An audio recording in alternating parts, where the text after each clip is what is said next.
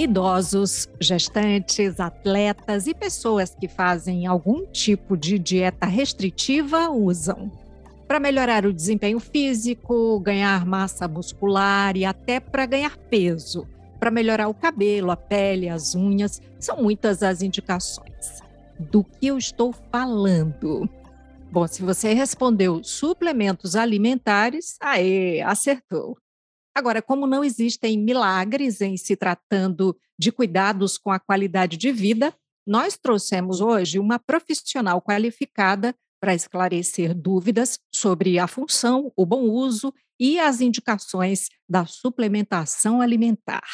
Nossa convidada é a nutricionista Soraya Morley. Olá, bem-vinda. Oi, Maísa, tudo bem? Oi, pessoal. Tudo ótimo. E olha, tô cheia de perguntinhas. Adoro.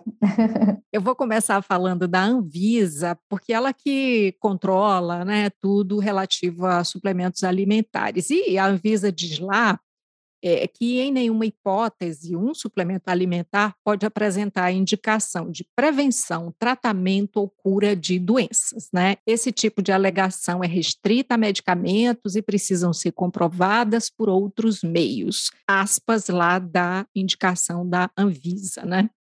E aí a minha pergunta, afinal de contas, o que, que são os suplementos alimentares? Bom, os suplementos são justamente é, o que complementa a nossa alimentação. Então, em alguns momentos eu costumo explicar para o paciente que é para complementar, ou seja, você não vai deixar de comer o alimento para tomar só o suplemento.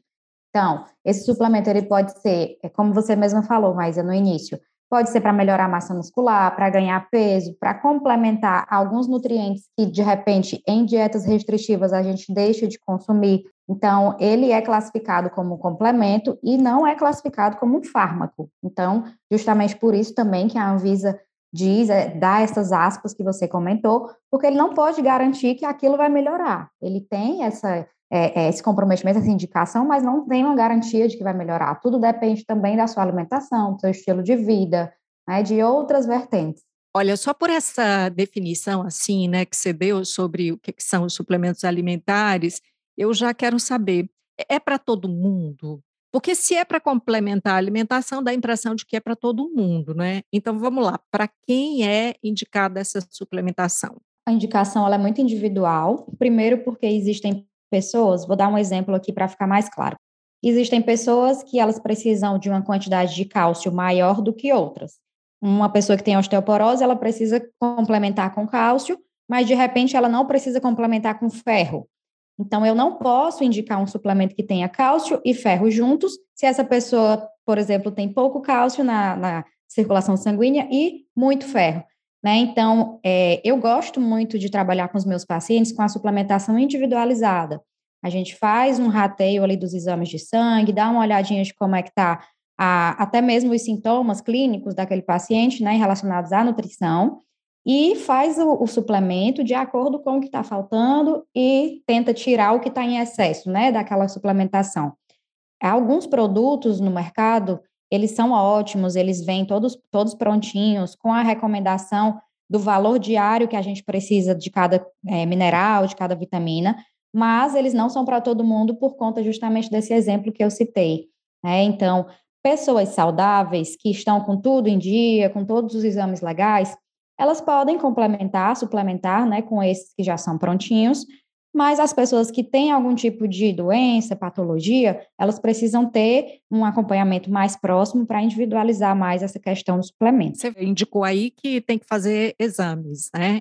Então, assim, o diagnóstico ele se dá, obviamente que ali a partir da, daquela anamnese que se faz, né, mas também desses exames específicos, laboratoriais e tal. É assim? Isso. A depender dos sintomas clínicos, que são os sintomas que geralmente o paciente coloca na anamnese prévia, que tem, por exemplo, eu trabalho com anamnese prévia. Você vai preencher em casa ainda uma fichinha e eu vou ver antes da consulta, porque eu já vou ter uma noção né, de como é que você está. É, então, de acordo com esses sintomas, eu já vou pensar, hum, eu acho que esse paciente vai precisar de alguns exames né, para que eu possa ver direitinho como é que estão esses, essas vitaminas e minerais. Outros pacientes, não, a gente pega ali na anamnese algum, é, é, alguns sintomas que são mais clássicos, até mesmo de uma má alimentação, e a gente consegue complementar com um suplemento já pronto. Uhum. E aí, quais são os benefícios? Obviamente que se a pessoa está precisando daquela substância tal, daquele nutriente tal, quando você vai tomar, e aí você vai ficar linda, maravilhosa e tal.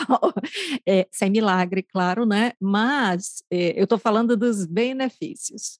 Vai depender do suplemento. Então, quando a gente fala dos suplementos esportivos, a gente pode citar aí o whey protein, que é bem clássico, né? A creatina, o ômega 3. O ômega 3 ele é esportivo e ele também é clínico. É, os benefícios desses suplementos alimentares, eles são justamente a praticidade que a gente tem de ofertar aquela quantidade, por exemplo, do whey protein, aquela quantidade de proteína de forma mais fácil e mais rápida para o nosso organismo. O que, que é o whey protein? Até para dar uma luz. É, ele é um, uma, a extração da proteína do soro do leite, que a indústria faz, produz aquele suplementozinho e a gente coloca, por exemplo, numa vitamina. Existem alguns que o sabor é mais neutro e eles podem ir ao calor, que a gente coloca em uma sopa, num caldinho de feijão, tanto para os atletas ou para os desportistas, que são pessoas que apenas praticam atividade física, né, de forma diária, e para idosos também, que têm baixo peso por alguma alguma patologia ou até por, por conta da idade também. Então, ele é um suplemento que vai ficar no lugar, digamos assim, da, daquele pedaço de carne que, não, que a pessoa não consegue consumir completo. Então, um exemplo, eu, ah, a Maísa precisa consumir 100 gramas de proteína no, no almoço dela, mas ela só consegue consumir 50. Então, eu vou complementar com whey protein para ela conseguir chegar a 100 gramas. Então, o benefício que o whey protein traz é que você mistura com a aguinha ou bate com a banana, e toma, né? Bem mais legal, mais interessante. Teve alguns episódios, né, que eu descrevi assim aquela prateleira lá cheia, né, de produtos. E aí eu fico vendo justamente nessa hora que você fala, né? É, então não é detalhe assim a orientação do nutricionista da nutricionista, né? Porque é, se é desportista ou se é alguém ali que vai fazer suplementação por causa da idade, não sei, um idoso ou uma gestante, ah, o acompanhamento profissional é que vai dizer como isso vai ser é, tomado, como vai ser ingerido, né? E aí que vai favorecer a esses benefícios, né? Exato, a quantidade, né? Você citou aí vários pontos que são individuais, mas a quantidade da dose é, a dose de whey protein mais usual é a que vem lá no rótulo, de 30 gramas, né, para cada refeição que você for complementar. Mas muitas vezes a gente pode usar uma quantidade menor, porque o paciente, ah, eu já consigo me alimentar muito bem com as proteínas através da minha alimentação, então eu não vou precisar complementar muito. Então a gente vai ajustar a dose daquele whey protein, vai ver se há necessidade de uso daquele whey protein. Da mesma forma, a creatina, que é um suplemento que vem sendo, vem crescendo muito, né, os comentários sobre ele. A creatina é um suplemento excelente da criança ao idoso. Então, ele tem vários, várias formas de utilização, vários tipos de indicação.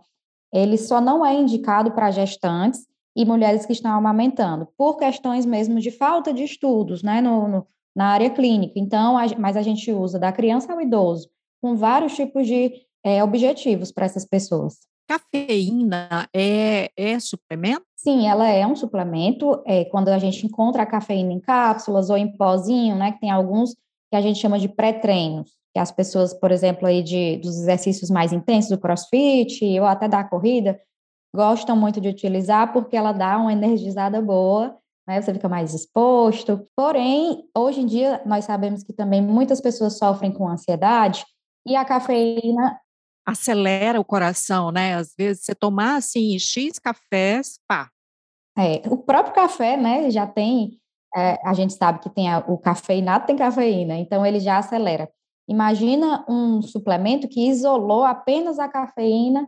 Concentrado, né? E isso, a concentração é muito maior. Então, a gente tem que ter bastante cuidado com a prescrição de cafeína. Eu, por exemplo, dificilmente prescrevo, mas como essa questão da ansiedade também anda muito presente nos pacientes, eu nem tenho né, essa, essa coragem de colocar uma cafeína, porque a pessoa acaba ficando mais ansiosa, acelera mais esse processo.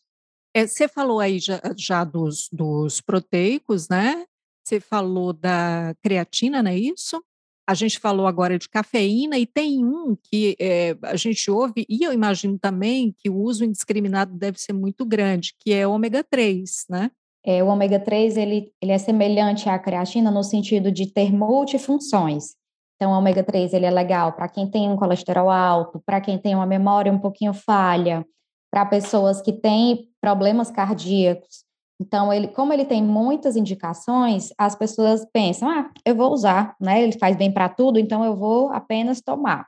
Mas o ômega 3 ele tem frações, frações de dois tipos, o EPA e o DHA, que são as abreviações dos compostos que estão no ômega 3.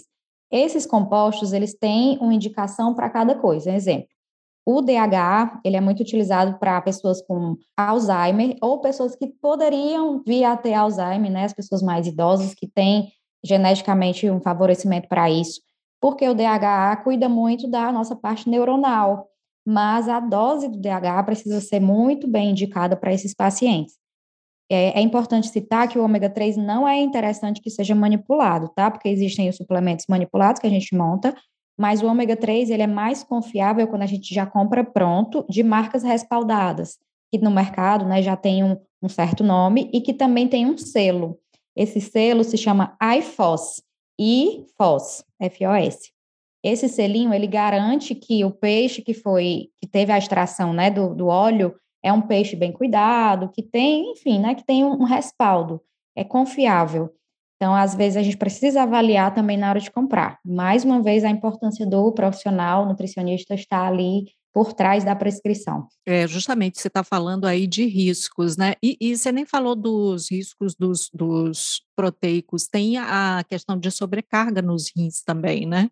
É, é muito relativa a questão de sobrecarga, porque geralmente é mais perigoso para quem já tem alguma alteração na função renal. Pessoas que são saudáveis, que não têm esse histórico e nem, nem o histórico, digamos que hereditário, é difícil acontecer essa sobrecarga, tá? Mas é, não, é, não é tão inseguro quanto a gente pensa que é. Daí os riscos de se fazer uso eh, desses suplementos sem é, a indicação e sem o acompanhamento de profissionais. Exato, exatamente. Bom, e dá para a pessoa fazer o uso desses suplementos e ficar assim, né? De repente dar uma turbinada da musculatura sem praticar exercício? Dá, não, né? difícil, viu? Existe assim um ou outro abençoado que ainda consegue, mas é difícil. É, quando a gente, por exemplo, utiliza para idosos, idosos eles fazem a fisioterapia, dependendo ali da, da condição física, tem idosos que são bem ativos, né, na musculação, no pilates. Esses idosos, eles geralmente têm uma carência tão grande de alimentos proteicos que eles vão desenvolver um pouco mais a massa magra deles, só aumentando a ingestão com o suplemento. Então, aí a gente consegue afirmar que sim, que mesmo sem um exercício muito intenso, consegue desenvolver. Mas as pessoas mais, mais jovens e até mesmo pessoas que se alimentam bem, né, que são mais saudáveis, elas precisam do estímulo de uma carga, né, de um estímulo de força, de intensidade para formar. Aí é que tá. Então, qualquer pessoa que vai praticar uma atividade física mais intensa, praticar um esporte, enfim, ela vai necessitar de algum tipo de suplementação? Não necessariamente. É, geralmente eu coloco uma suplementação proteica quando você me, me fala, né, me, me afirma que não consome muito bem essas proteínas provindas da, das, dos animais, carne, peixe, frango, camarão, atum, etc. Mas algumas pessoas, elas atingem um nível que o exercício está ficando tão intenso que a oferta proteica precisa ser maior. Tanto proteica quanto, por exemplo, da creatina. A creatina é um aminoácido, ela é uma parte da proteína. Então, geralmente, a creatina é mais indicada para pessoas que estão iniciando o exercício do que o whey. Né? Então, existem também essas diferenças da indicação. Mas não é extremamente necessário que, se você, assim que começou a treinar, tem que tomar suplemento. Não é regra. Também tem, uh, eu falei aí da prática da atividade física, né? E também tem o lance da alimentação, não é? Porque é, diversos alimentos, eles se encaixam em cada um desses é, tipos aí, né, que a gente falou, não à toa que tem lá suplemento alimentar. Então, você tem que ter uma alimentação ok, e, na verdade, os suplementos alimentares não vão substituir a alimentação, né? Eu falei isso tudo assim, mas para te perguntar, né? É, é, tem que mudar a alimentação na hora que você, de repente, passa um suplemento como esse? Sim, é, precisa mudar para que tudo se encaixe. Então, quando eu vou te suplementar algo, você precisa ter as combinações de outros alimentos para que esse suplemento complemente a tua alimentação. Então, é importante mudar sim. E o mudar não é aquele negócio super drástico que a gente tem que cortar tudo, cortar açúcar, corta isso, cortar aquilo. É apenas o básico já é super interessante que seja mudado. Então, aquele clichê que todo mundo sabe: incluir mais fruta e mais verdura, beber mais água, comer mais comidas mesmo, ao invés de comidas industrializadas. Esse basicão, se você já conseguir modificar e fizer uma suplementação bem feita, bem indicada, já vai ser o suficiente. Eu, eu vou voltar de novo para a Anvisa, né? Porque é bem interessante. Eu recomendo, inclusive, é, as pessoas que querem né, saber mais sobre os suplementos alimentares, é, na página da Anvisa tem vários itens, aí você vai clicando e é, e é bem legal a título de informação mesmo, né? E eu nem estava muito atenta, embora tenha falado sobre isso na época, né? Que tem ali uma, é, as regras né, para os suplementos alimentares são bem novas. Né? O, o, a categoria suplemento alimentar ela foi criada em 2018, quer dizer, não, não faz tanto tempo, né? E depois de publicada aí a regra, tem um período de adequação que foi previsto, que é de cinco anos, que justamente se encerra agora em julho de 2023. Se acredita que isso tudo vai ficar mais claro na medida em que o tempo vai correndo, enfim, que as pessoas vão ficar mais esclarecidas, não usar indiscriminadamente, enfim. Sim, é, essa questão da, de ser uma novidade, da Anvisa ter lançado isso há menos tempo do que a gente imaginava, é que o uso indiscriminado subiu muito depois do boom das redes sociais, principalmente, que foi em 2018. Então, em 2018, a gente começou a ver, a, a ver e ouvir falar mais sobre os suplementos, os Instagrams, né? A gente consegue ver ali algumas informações. É, os próprios nutricionistas, quando a gente fala um pouco sobre os suplementos, a pessoa fica curiosa, quer se autossuplementar. Então, a Anvisa fez todo, essa, todo esse estudo, esse rateio, para que a gente possa se, é, se informar melhor. A gente nem só profissional, mas as pessoas também que são usuárias dos suplementos, né? Então, acredito sim que isso seja para dar mais clareza a essas pessoas, porém, mas eu não sei se o uso indiscriminado diminui por conta disso, né? Porque tem muita gente teimosa, a gente sabe, que vai utilizar mesmo sabendo que podem haver riscos ou que nem tem indicação. É, existem também efeitos colaterais, tá, de alguns suplementos. É, de forma geral, a gente pode falar aí de alteração de sono, arritmia, problemas intestinais, reações alérgicas. Então, como se você usar de forma indevida, né, é, se autossuplementar e tiver algum desses problemas, isso aí já, já, já diz muita coisa, que você não, não teve o acompanhamento correto e que você talvez não precisasse daquilo. É, então a gente volta lá para o começo, né? Quando você definiu o que, que são os suplementos alimentares, então queria para a gente encerrar que você fizesse, digamos assim, é, esse alerta mesmo dos cuidados que é preciso ter, né, ao todo, desde ali o básico que é alimentação, atividade física, enfim, para gerar um equilíbrio, né, desse corpo, enfim, quais são as orientações que se passam em relação a suplementos alimentares? Eu amei essa palavra equilíbrio, porque eu utilizo muito ela no meu dia a dia. Parece fácil, mas não é tão fácil assim. Tem pessoas que na própria personalidade não sabem equilibrar.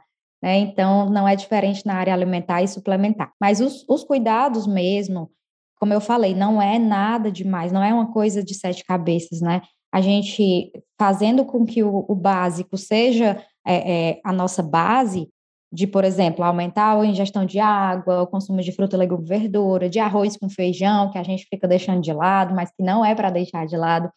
A gente fazendo essa alimentação básica e bem natural, o uso do suplemento muitas vezes até nem é necessário, se a gente conseguir equilibrar muito bem nossa alimentação. Porém, se ele for necessário, é importante que vocês consultem um profissional para saber a dose, para saber até quando eu vou tomar, para saber se por acaso você pode ter alguma reação, um efeito colateral. Como eu falei, não são medicações, não são medicamentos, mas eles são algo que vão entrar na sua corrente sanguínea e vão fazer um efeito semelhante, né? E que precisam ter cuidados, assim como um fármaco. E aí fica realmente essa orientação, que é de melhorar a alimentação e não confiar só no suplemento, porque ele não faz milagre. A gente comentou isso aqui em algum momento também. Né? E procurem sempre um profissional nutricionista para adequar o suplemento na sua rotina, para adequar ao exercício que você está praticando, ou se você não estiver praticando também. Isso serve para qualquer idade, não é? Sim, para qualquer idade, independente de tudo. Perfeito. Então, Soraya Morley, quero agradecer pela sua participação aqui com a gente, falando sobre suplementos alimentares e esportivos, né? Eu espero que a gente tenha podido ajudar muita gente tirando dúvidas. Sim, eu agradeço o convite, gostei muito também dessa conversa e Acredito que tudo que a gente fala e que replica aqui, falando sobre saúde, ajuda sempre uma pessoinha, assim. 10 milhões de pessoas escutaram, uma já ajudei, tá tudo perfeito já. É isso. Muito obrigada. Obrigada também, mais.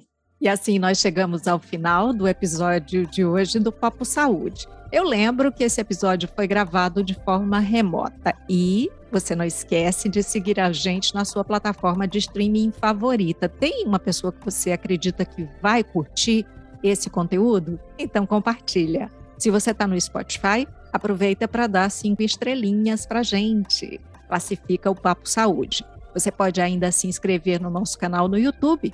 Assim você passa a receber notificação sempre que tiver episódio novo por aqui cuidar de você. Esse é o plano. Você pode entrar em contato com a Unimed Ceará pelos perfis oficiais no Instagram e no Facebook ou pelo site acessando www.unimedceará.com.br. Esse podcast é desenvolvido pela Leme Digital. Até a próxima. Saúde!